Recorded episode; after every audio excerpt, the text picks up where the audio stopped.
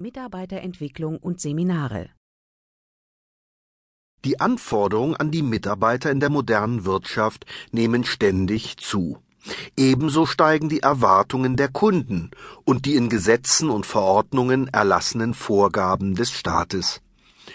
Nur um hier auf dem Stand der Zeit zu bleiben, ist ständige Personalentwicklung für alle Mitarbeiterinnen und Mitarbeiter nötig. Dazu gehören Erhaltung der Mitarbeiterqualifikation, Anpassung an diverse Veränderungen, Aufstiegsfortbildung zur Ausbildung künftiger Führungskräfte, Vermittlung von speziellen Zusatzqualifikationen, größere Unabhängigkeit vom externen Stellenmarkt, Imagesteigerung der Unternehmen, Verbesserung des Betriebsklimas. Und nicht zuletzt Steigerung der Motivation. Für viele dieser Gesichtspunkte sind eigentlich die Mitarbeiter selber zuständig. Letztendlich verantwortlich ist aber die Leitung der Unternehmen, die gegenüber der Öffentlichkeit, den Kunden und nicht zuletzt den Mitarbeitern selber gewährleisten muss, dass die geforderten Mindestqualifikationen nicht unterschritten werden.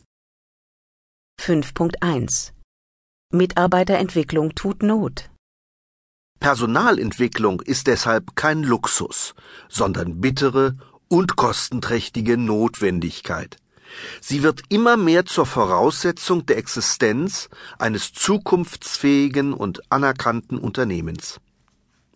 Die einmalige Ausbildung in einem Beruf reicht zur Bewältigung der täglichen Aufgaben in keiner Branche mehr aus. Es gibt einen ständigen Fortbildungsbedarf der Mitarbeiter.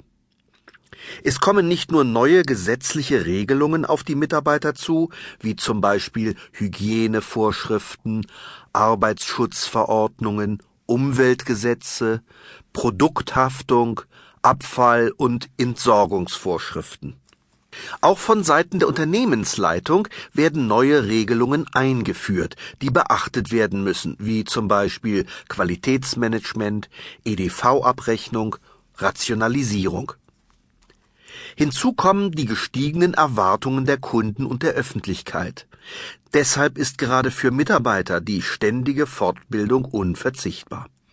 Sie geht in der Regel von einer betrieblichen und schulischen bzw. überbetrieblichen Ausbildung aus, die die Grundlage für weitere Fortbildungen schafft. Dieses Wissen und Können wird durch die gesammelten praktischen Erfahrungen weiter vertieft. Es folgt danach als dritter Schritt in der zielgerichteten Ausbildung die Einübung der täglichen Routine. Der zusammenfassende Begriff für diese drei Bildungsschritte lautet Mitarbeiterentwicklung. Er besteht aus Ausbildung, Erfahrung und Routine.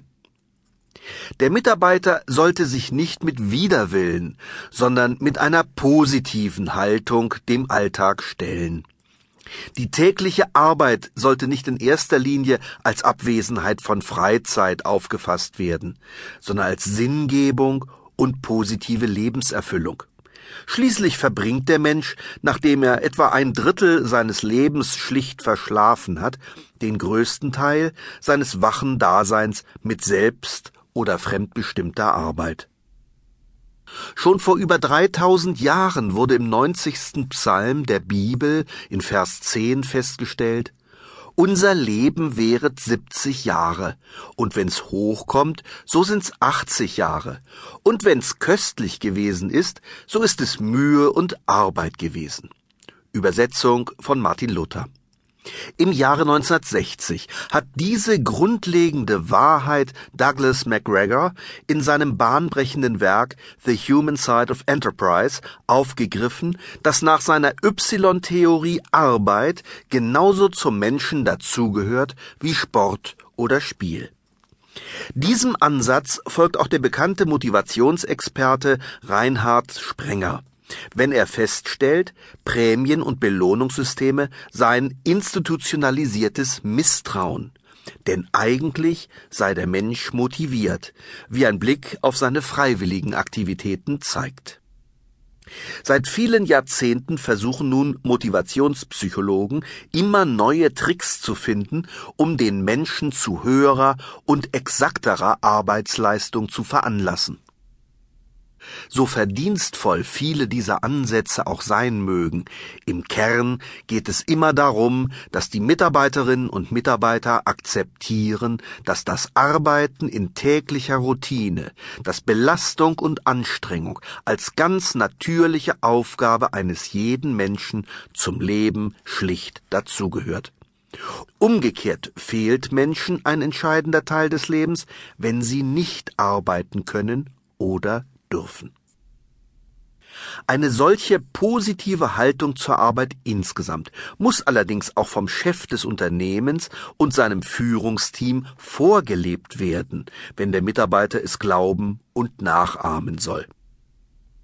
Hier gilt das alte Sprichwort, wie der Herr, so sein Gscher beziehungsweise wie es die Norddeutschen in aller Deutlichkeit sagen, der Fisch stinkt am Kopf zuerst. Will sagen, wenn es auf der Leitungsebene keine motivierte Einstellung zur Arbeit gibt, dann kann diese auch von den Mitarbeitern nicht erwartet werden. Ein weiterer wesentlicher Faktor ist die immer schnellere Weiterentwicklung des zur Verfügung stehenden Fachwissens. Es wird hier in sogenannten Halbwertzeiten gerechnet. Das heißt, nach einem bestimmten Zeitablauf ist das bekannte Wissen nur noch die Hälfte wert, weil sich die Wissensgrundlagen wesentlich verändert oder ausgeweitet haben. Rechnete man beispielsweise vor einem Jahrzehnt in der Medizin noch mit Halbwertzeiten von etwa sieben Jahren, so hat sich dieser Zeitraum heute auf fünf Jahre verkürzt. Konkret heißt das, ein Arzt, der vor fünf Jahren sein Examen gemacht hat und sich in der Zwischenzeit nicht weiter fortbildete, verfügt heute nur noch über die Hälfte des verfügbaren Fachwissens. An diesem Beispiel wird drastisch deutlich, dass eine kontinuierliche Weiterbildung immer wichtiger wird. Es ist nicht absehbar, dass sich diese Entwicklung in den nächsten Jahren verlangsamt, sondern es ist im Gegenteil damit zu rechnen, dass sich unser Wissensfortschritt weiter beschleunigen wird. Die Ausbildung eines Mitarbeiters unterliegt einer immer kürzeren Halbwertzeit, da sich einmal erlerntes Fachwissen ständig verändert und ausweitet. Abnutzungserscheinungen bei seinen Mitarbeitern und auch bei sich selbst muss ein Chef rechtzeitig erkennen und entsprechende Gegenmaßnahmen einleiten, wie zum Beispiel durch die Übertragung einer neuen Aufgabe. Nicht zuletzt aus diesem Grunde sollte der Chef mit seinen Mitarbeitern, insbesondere erfahrenen Arbeitnehmern, immer im Gespräch bleiben, um rechtzeitig bemerken zu können, wann ein Mitarbeiter beginnt, sich grundsätzliche Gedanken über seine Arbeitsstelle zu machen. Eine besondere Gefahr ist die plötzliche Abwanderung von Mitarbeitern, sei es in ein anderes, besser zahlendes Unternehmen, sei es in ein anderes Berufsfeld oder, immer öfter, ganz aus dem Beruf heraus.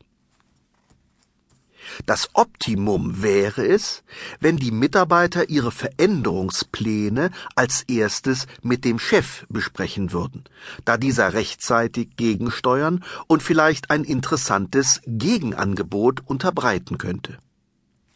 Je länger aber der Mitarbeiter über ein alternatives Arbeitsangebot nachdenkt, desto stärker verfestigt sich bei ihm der Gedanke an die neue Beschäftigungsperspektive und umso schwieriger wird es werden, ihn umzustimmen. Wenn der Mitarbeiter seinen Chef mit dem Ergebnis einer Überlegung konfrontiert, ist es daher meistens schon zu spät.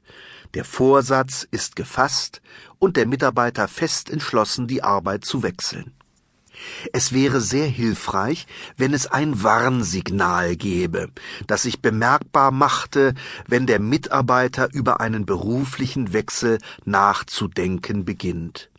In der Regel hängt ein solches grundsätzliches Nachdenken mit einem allmählichen Leistungsabfall und einem Absinken der Motivation zusammen.